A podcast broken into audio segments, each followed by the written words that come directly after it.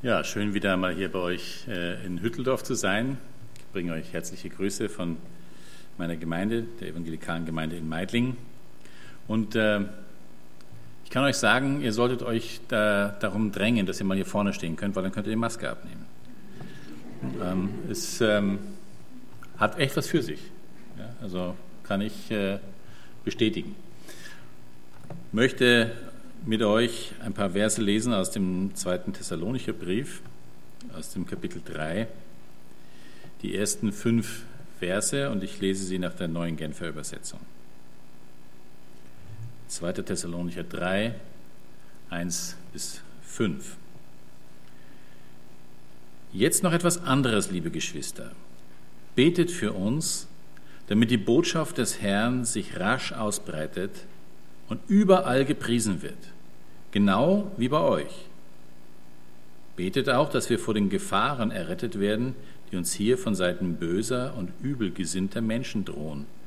Denn der Glaube findet nicht bei allen Zustimmung. Doch der Herr ist treu. Er wird euch stärken und vor dem Bösen beschützen.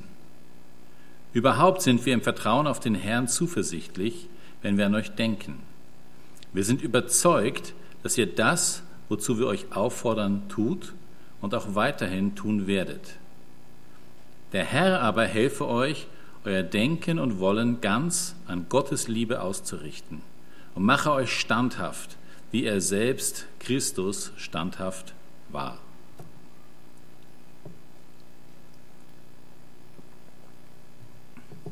Ich denke, der eine oder andere von euch äh, hat schon mal was von dem Kirchenvater Augustinus gehört der hatte eine fromme Mutter. Äh, die hieß Monika. Und äh, der war das ausschweifende Leben ihres Sohnes alles andere als recht. Sie war ziemlich unglücklich darüber. Und sie hat eigentlich die ganze Zeit für ihn gebetet, dass er umkehren möge.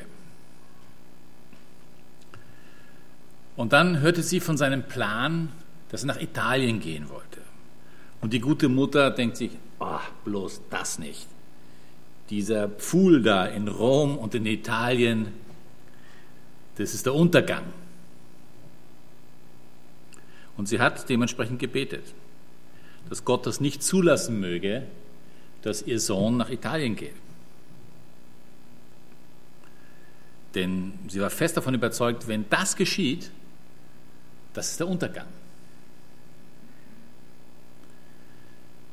Und völlig klar, sie hat gebetet und hat auch mit der Erwartung äh, gebetet, dass Gott das verhindern soll und verhindern wird.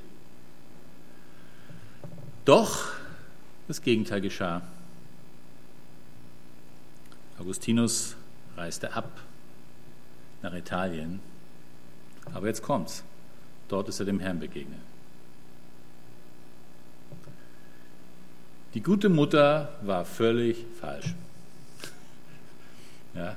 Sie hat bestimmt, wie alle Mütter, das Beste gewollt für ihren Sohn. Hat gebetet, so gut sie es verstand. Und der Herr sagte, schon recht. ja. ähm, ihr kennt das vielleicht, der Mensch denkt und Gott lenkt.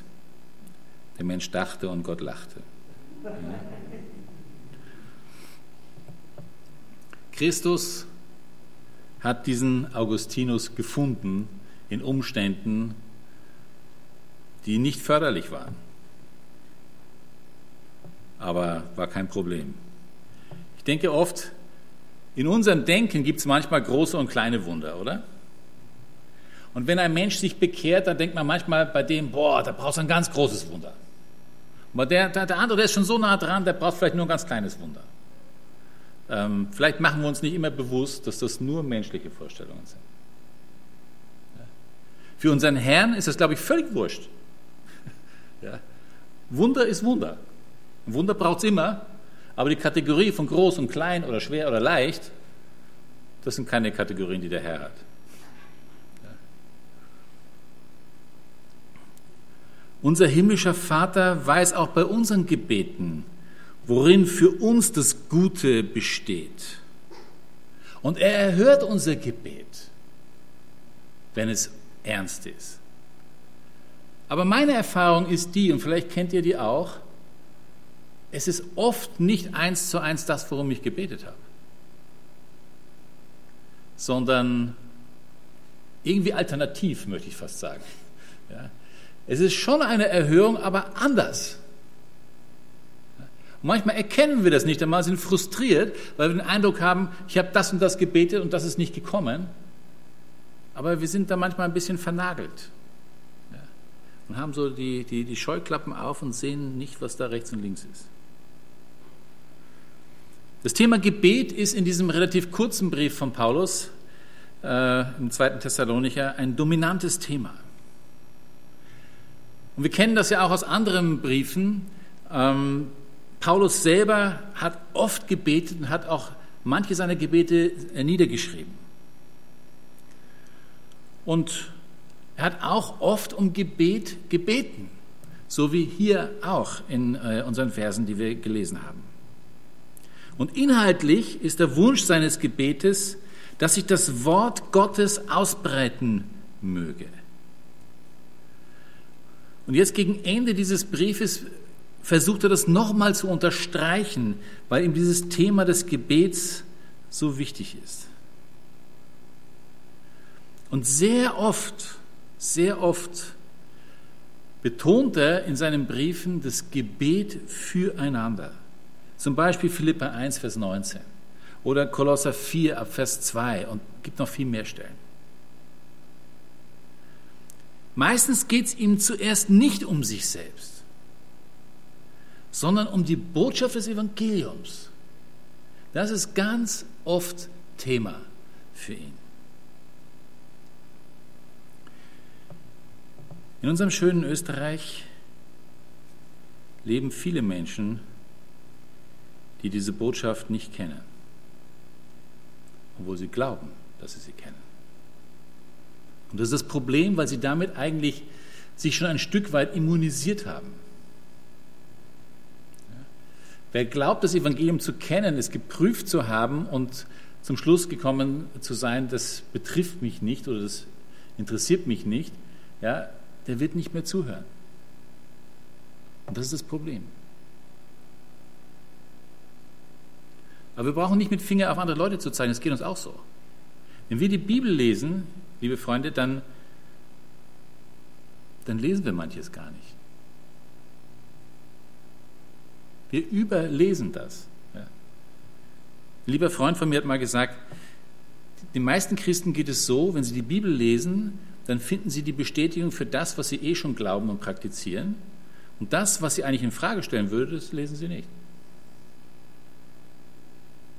Das ist wie wenn es gar nicht da wäre.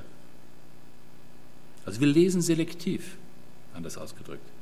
Ja. Wir lesen auch mit einer Brille, die uns meistens nicht bewusst ist. Und deswegen würde es damit beginnen, dass wir einfach mal das ernst nehmen, dass das so ist und den Herrn bieten, dass er uns zeigt, wo die Brille zuschlägt. Nicht beschlägt, zuschlägt.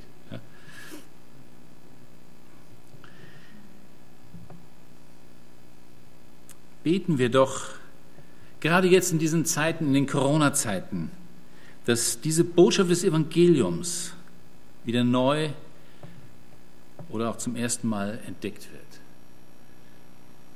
Es gibt natürlich vieles Beklagenswerte jetzt an diesen Zeiten, in denen wir leben, aber ich glaube, dass es auch immer mehr Menschen gibt, die bemerkt haben, dass die Sicherheiten, auf die sie gesetzt haben, keine Sicherheiten sind. Dass vieles nicht hält, was es versprochen hat. Und dass es deswegen auch eine gewisse Offenheit gibt, nach dem zu suchen, was auch in solchen Zeiten Bestand hat.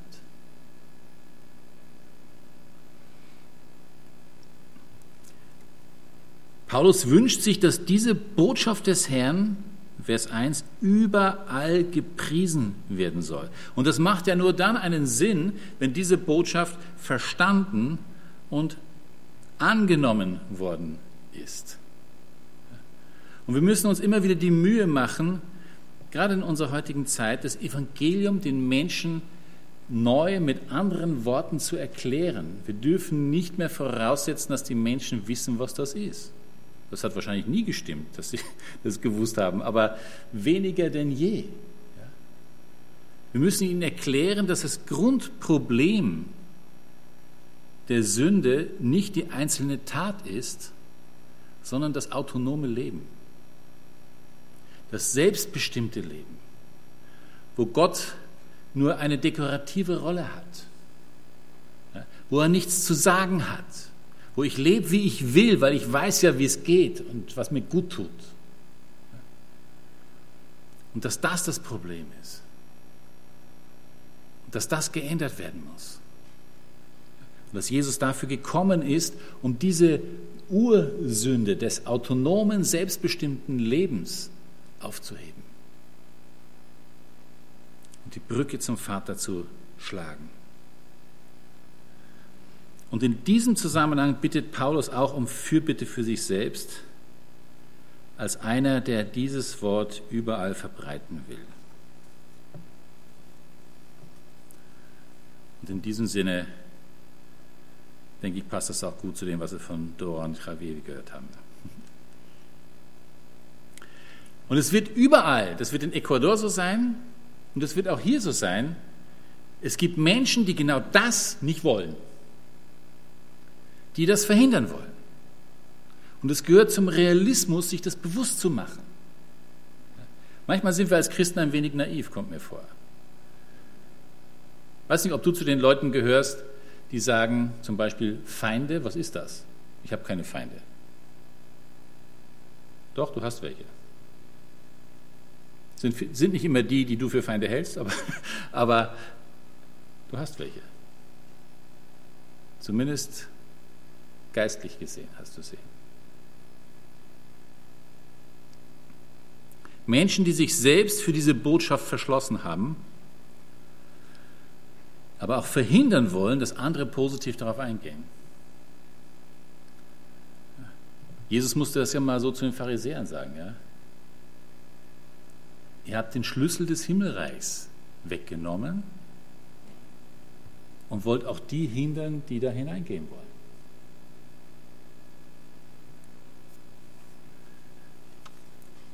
Manche Bibelübersetzungen in Vers 2 sind da ein bisschen unglücklich. Ich glaube, bei, bei in der Luther-Übersetzung heißt das, der Glaube ist nicht jedermanns Ding. Ja? weiß nicht, wie das bei euch äh, steht. In der neuen Genfer heißt es, der Glaube findet nicht bei allen Zustimmung. Klingt ein bisschen anders. Ja? Bei dem der Glaube ist nicht jedermanns Ding, könnte man meinen, okay, es gibt also Leute, die haben sowas wie eine religiöse Antenne und andere haben das halt nicht. Ja? Für die einen ist das sozusagen leicht und vorgegeben, sich mit Glaubensthemen zu beschäftigen und für andere ist das halt nichts.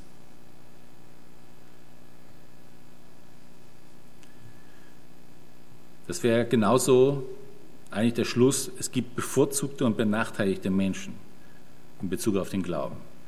Und das stimmt sicher nicht. Unser Herr hat keine Lieblingskinder. Der Weg ist für alle derselbe. Und ich denke, ihr habt auch schon die Erfahrung gemacht, Menschen, die, sagen wir mal, religiös sind, die haben es nicht unbedingt leichter. Die haben es nicht unbedingt leichter, weil der Weg zum Ziel ist oft verbaut. Da gibt es massenhaft Dinge, auch Nebenwege, die da ableiten wollen. Also so ist es nicht.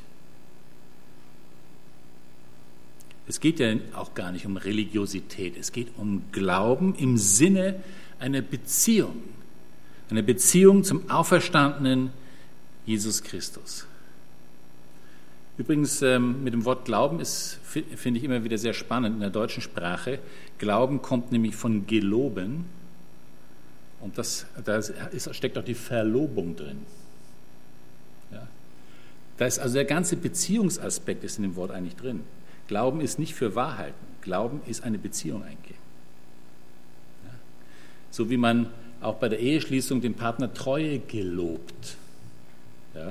So geloben wir unserem Herrn Treue, wenn wir ihm Glauben schenken. Ja? Übrigens, ähm, wisst ihr, woher die Gebetsgeste des Händefaltens kommt?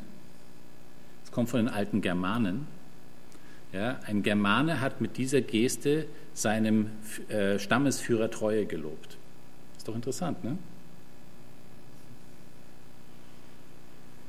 Wirft doch ein gewisses Licht äh, darauf. Ja.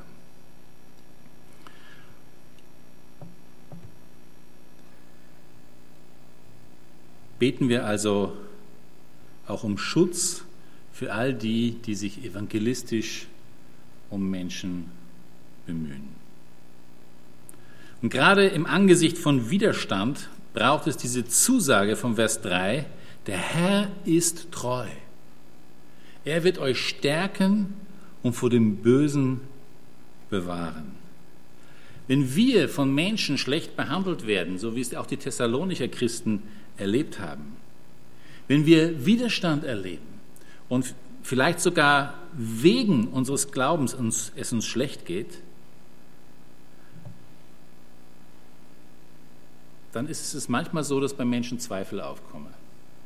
Habe ich was falsch gemacht? Bin irgendwo falsch abgebogen, sozusagen?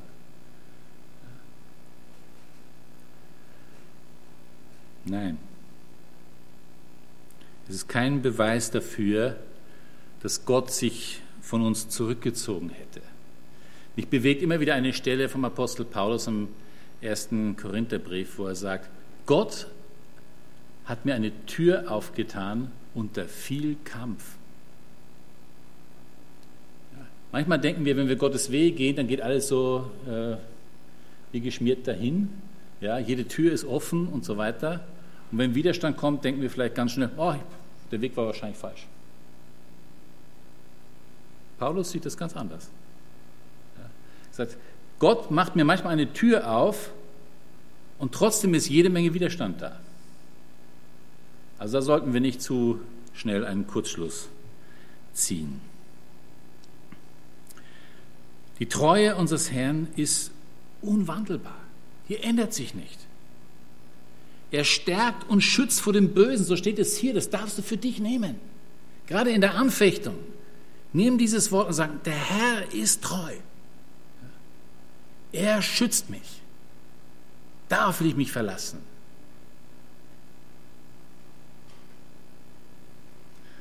Das ist übrigens die, die Erhörung von etwas, was er in Kapitel 2, 16, 17 sagt. Geht er jetzt aber nicht näher darauf ein. Der erwähnte Böse hier bezieht sich mit ziemlicher Sicherheit auf den Satan. Die Stärkung durch den Herrn erweist sich im festen Glauben und einer unbeirrten Liebe. Und auch in den guten Taten, die er in Kapitel 2, Vers 17 erwähnt hat. Übrigens ist diese, äh, diese Stelle, Kapitel 2, 13 bis 17, ist so ein, ein Brückentext, ja, der von einem Teil des Briefes zum nächsten äh, überleitet. Ja. Und es die, geht auch um die Bewahrung, dass wir in der Anfechtung kapitulieren und damit eigentlich dem Teufel ungewollt Recht geben.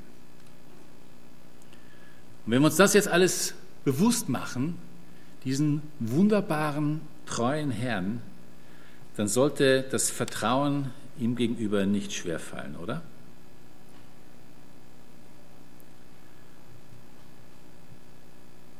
Ich plaudere jetzt mal kurz aus dem Nähkästchen. Ich habe manchmal Sorge, dass dass in Bezug auf den Herrn wir manchmal in so ein Fahrwasser kommen, dass er eigentlich sozusagen immer wieder neu erst beweisen muss, dass er unseres Vertrauens würdig ist.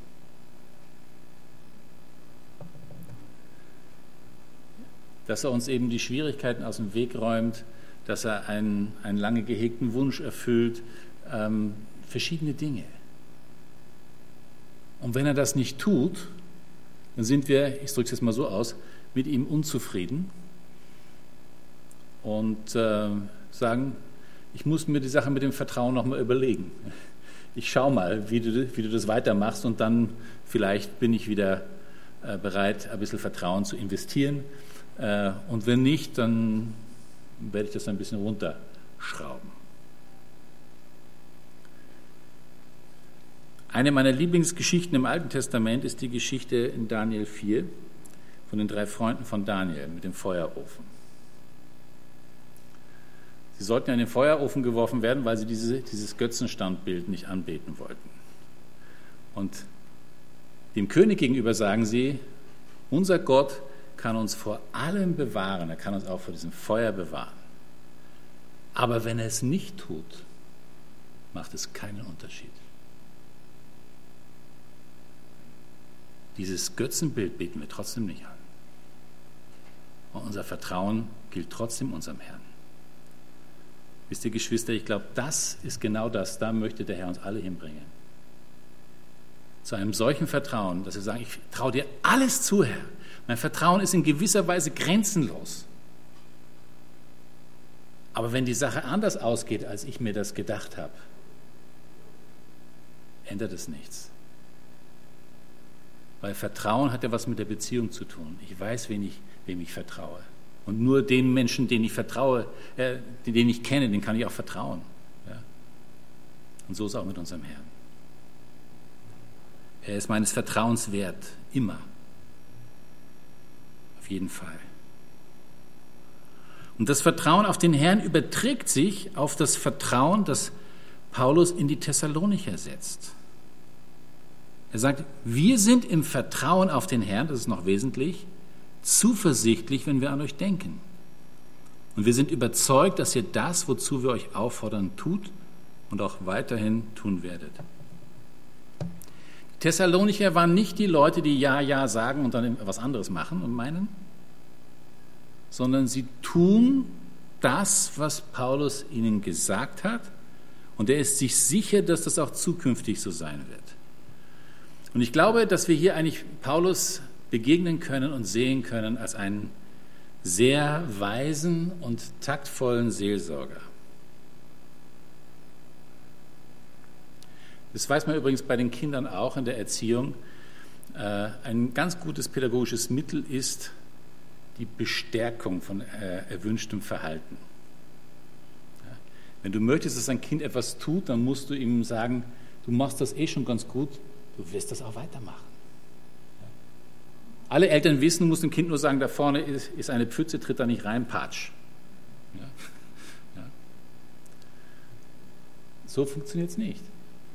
Ja, mit diesem positiv unterstützenden Vertrauen kommt man weiter. Und so macht Paulus das ja auch. Wie geht es uns denn mit dem Vertrauen anderen gläubigen Menschen gegenüber? Kann man eigentlich nur wenigen sozusagen auserwählten Menschen vertrauen. Und ähm, verhindert nicht allein das Wissen um die Fehlerhaftigkeit aller Menschen, allzu viel Vertrauen zu investieren? Ich glaube nicht. Ein gläubiger Mensch wird den Willen Gottes zumindest tun wollen. Ob er ihn immer tut, es steht noch auf einem anderen Blatt, aber er wird ihn tun wollen. Das muss zunächst einmal genügen, denn kann ich mehr für mich in Anspruch nehmen?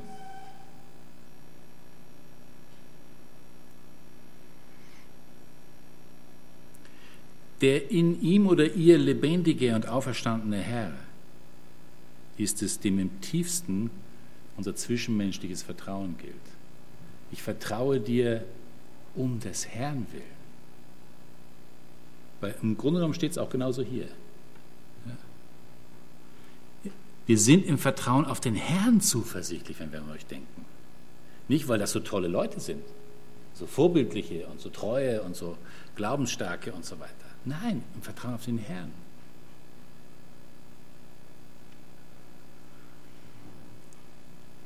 Und ich denke, wir können da was von ihm lernen. Ja, gerade mit dieser positiven Art. Das sollten wir auch tun. Vor allem, wenn es auch nicht nur um ein einzelnes Individuum, sondern vielleicht sogar um eine ganze Gemeinde geht, wie es ja hier auch der Fall war. Ja, und jetzt kommen wir zu Vers 5. Wir leben ja nicht jetzt seit gestern in einer Zeit der Zerstreuung. Es gibt Ablenkungen ohne Ende. Wir werden ja jeden Tag mit einer Unmenge von Informationen überschüttet. Wenige wichtige und viele unwichtige und unwesentliche Dinge.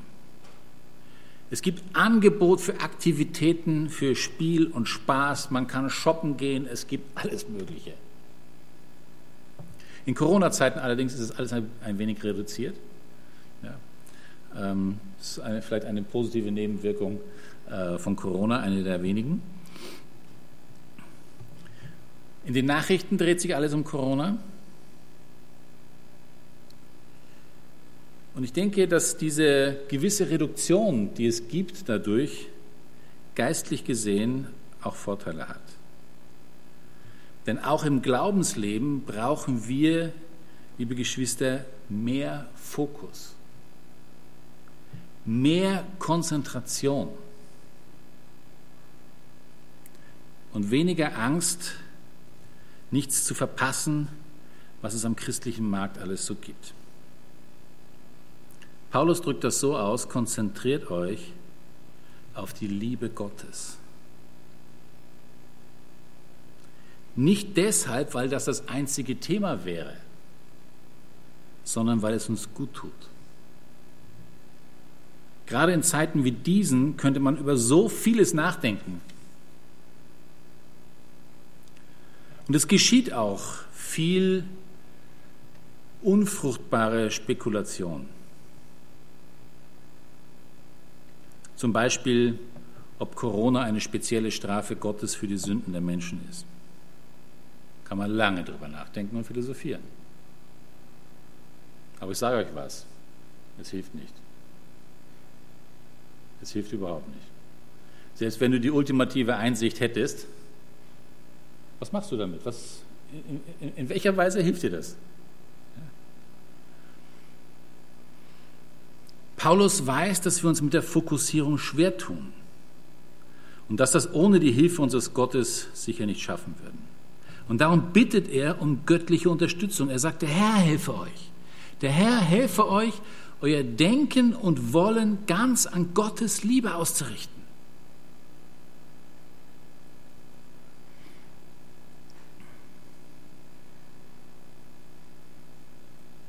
Und zwar eben nicht nur beim Denken, sondern auch beim Wollen. Dann natürlich auch beim Tun. Ich glaube, dass einige Probleme unseres Lebens darin ihre Quelle haben, dass wir zu viel wollen. Und zwar zu viel auf einmal. Manchmal sogar Dinge, die sich gegenseitig ausschließen. Und manchmal auch Dinge, die wir gar nicht selber beeinflussen können. Vielleicht ein Beispiel. Vielleicht ist dir das wichtig, dass du was tust für deine Fitness. Du weißt, es wäre wär schon angebracht, ja, da ein bisschen mehr äh, zu investieren. Ähm, und du hast dir das vorgenommen, du wirst es machen. Gleichzeitig hast du deine Herausforderungen im Beruf, die dich sehr fordern. Und vielleicht möchte dein Chef auch, dass du noch ein bisschen, wie man so schön sagt, ein Schäufel drauflegst.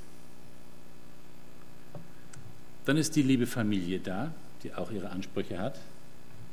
Ja, der Göttergatte und die wunderbare Eva an seiner Seite wünschen sich auch mehr Aufmerksamkeit, mehr Zuwendung. Die Kinder rufen nach Papa und nach Mama. Und du möchtest ihm gerecht werden. Und dann sollst du auch noch in der Gemeinde was tun. Vielleicht hast du auch noch ein Hobby, was du gerne machst. Ist auch wichtig, braucht einen Ausgleich. Ja. Das sind alles gute Sachen. Und nichts von dem ist in irgendeiner Weise ähm, verwerflich oder, äh, oder kritisch. Aber merkt ihr nicht, wie, wie einen das zerreißt? Dann hast du noch Freunde, die, willst, die Freundschaften willst du auch noch pflegen. Ja, meine Güte, was willst du eigentlich noch alles in, den, in deine Zeit reinpressen? Ein Psychologe hat mal gesagt, der durchschnittliche Mensch hat drei enge Freunde. Und ungefähr ein Dutzend Menschen, die würde er als Freunde im weiteren Sinne bezeichnen. Ja, die lädt man vielleicht schon mal ein zu dem einen oder anderen, aber ja. Und mehr schafft man nicht, sagt er. Wenn du jetzt den Ehrgeiz hättest, alle deine zwölf Leute auf den Level von den dreien zu heben, na bravo.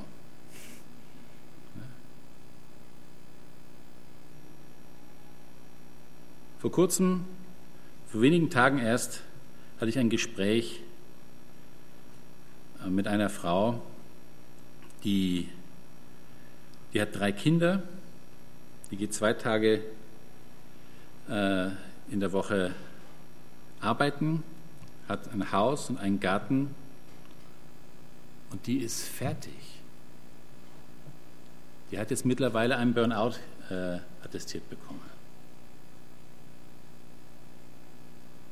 Wir sollten es wirklich ernst nehmen. Wir brauchen Fokussierung.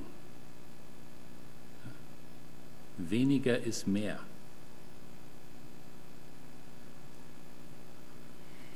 Wir wollen zu viel. Wenn die Fokussierung gelingt und wenn das Beispiel und Vorbild Christi uns vor Augen steht, dann wird es uns auch eher gelingen, standhaft zu bleiben, so wie es hier auch erwähnt ist. Und wir wissen, die Liebe unseres Herrn ist stark, sie ist souverän, sie ist bedingungslos. Wir haben es gesungen auch, beziehungsweise gesummt. Sie ist endlos und sie übersteigt menschliches Verstehen. Und wenn diese Liebe die motivierende Kraft ist im Leben eines Christen und das Beispiel Christi lebendig vor Augen steht, dann wird auch der Wunsch immer größer und mächtiger, diesen wunderbaren Herrn zu erfreuen und seinen Willen zu tun. Dann werden wir aushalten in belastenden Umständen.